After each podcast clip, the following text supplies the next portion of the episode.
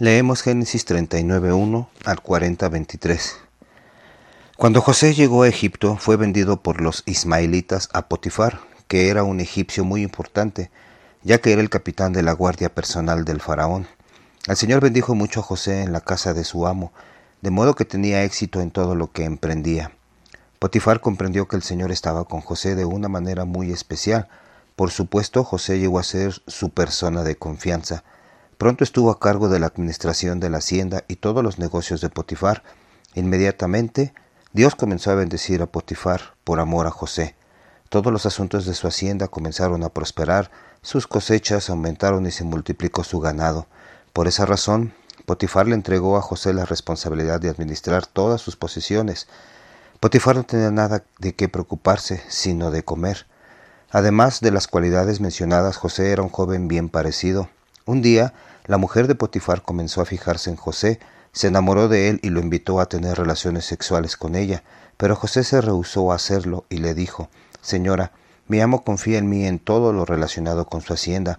Él me ha dado toda su autoridad. No me ha prohibido ninguna cosa. Solamente sobre usted yo no tengo ningún derecho, pues usted es su esposa. ¿Cómo podría yo hacerle una maldad tan grande como esta? Sería un pecado muy grande contra Dios.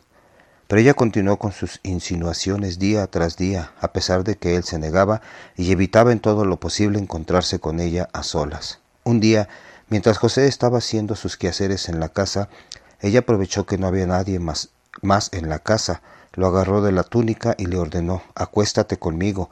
Él salió corriendo, pero ella logró echarle mano del manto y se lo quitó.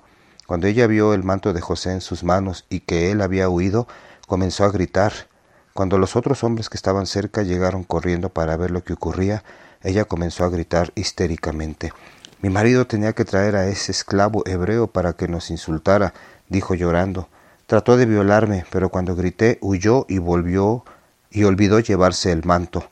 Ella guardó el manto y cuando Potifar regresó a casa esa noche le dijo El esclavo hebreo que tienes aquí quiso violarme y solamente mis gritos me salvaron. Al salir corriendo se le quedó su manto. Cuando Potifar oyó esto se enfureció, tomó preso a José y lo echó en la cárcel donde tenían encadenados a los prisioneros del rey. Pero el Señor estuvo con José también allí y le mostró su amor, permitiendo que se ganara la confianza del carcelero. El hecho es que el carcelero pronto le entregó el cuidado de los prisioneros y lo dejó a cargo de todo lo demás que se hacía en la cárcel. Por eso el carcelero, el carcelero ya no se preocupaba de nada, porque José tenía cuidado de cada cosa y el Señor hacía que todas las cosas le salieran bien. Mucho tiempo después, el jefe de los panaderos y el jefe de los coperos que servían al rey de Egipto hicieron algo que lo ofendió. Por eso, el faraón se enojó contra ellos y los mandó a la misma cárcel en donde estaba José, es decir, en la casa del capitán de la guardia. Estuvieron presos un buen tiempo y el capitán de la guardia designó a José para que los atendiera. Cierta noche cada uno de ellos tuvo un sueño. A la mañana siguiente José los notó tristes y deprimidos. ¿Qué les pasa? ¿Por qué están tan tristes? les preguntó. Ellos le contestaron, cada uno de nosotros tuvo un sueño anoche, y no hay quien nos interprete los sueños.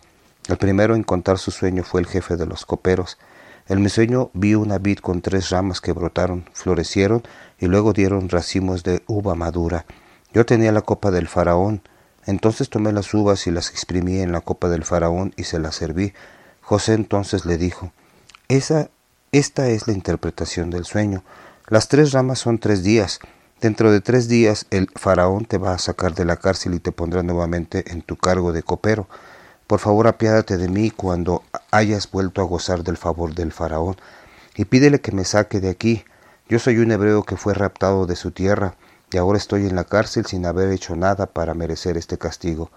Cuando el jefe de los panaderos vio que el primer sueño tenía un significado tan bueno, también le contó su sueño a José. En mi sueño llevaba tres canastos de pan sobre la cabeza. El canasto de encima estaba lleno de deliciosos productos de pastelería, hechos especialmente para el faraón, pero vinieron las aves y se los comieron. Los tres canastos son tres días, le dijo José. De aquí a tres días el faraón te quitará la cabeza colgará tu cuerpo de un madero y las aves comerán tus carnes. Tres días más tarde el faraón hizo una fiesta para celebrar su cumpleaños. Invitó a todos sus funcionarios y a todo el personal de su palacio. mandó a buscar al jefe de los coperos y el jefe de los panaderos, así que los sacaron de la cárcel y los llevaron delante del faraón. Entonces el faraón colocó de nuevo al jefe de los coperos en su cargo, pero mandó ahorcar al jefe de los panaderos, tal como lo había dicho José. Sin embargo, el jefe de los coperos se olvidó por completo de José. Salmo 10, 1 al 11. Señor, ¿por qué retraes y te mantienes alejado? ¿Por qué te ocultas cuando más te necesito? Ven y llama a cuentas a estos hombres altivos y malvados que se encarnizan persiguiendo a los pobres. Derrama sobre estos malvados el mal que para otros planeaban. Estos hombres se vanaglorian de todos sus malos deseos, injurían a Dios y felicitan al ambicioso.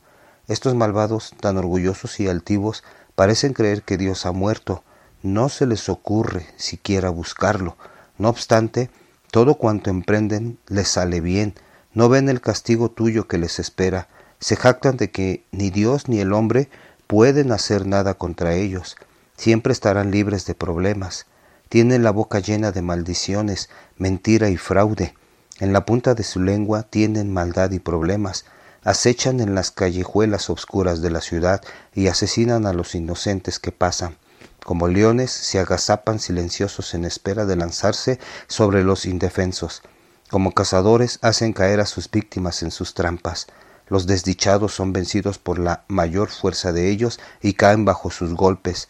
Dios no ve, no se dará cuenta, dice para sí los malvados. Proverbios 4, 1 al 6. Escuchen, hijos, la corrección de un padre. Pongan atención para que adquieran inteligencia. Yo digo la verdad, no se aparten.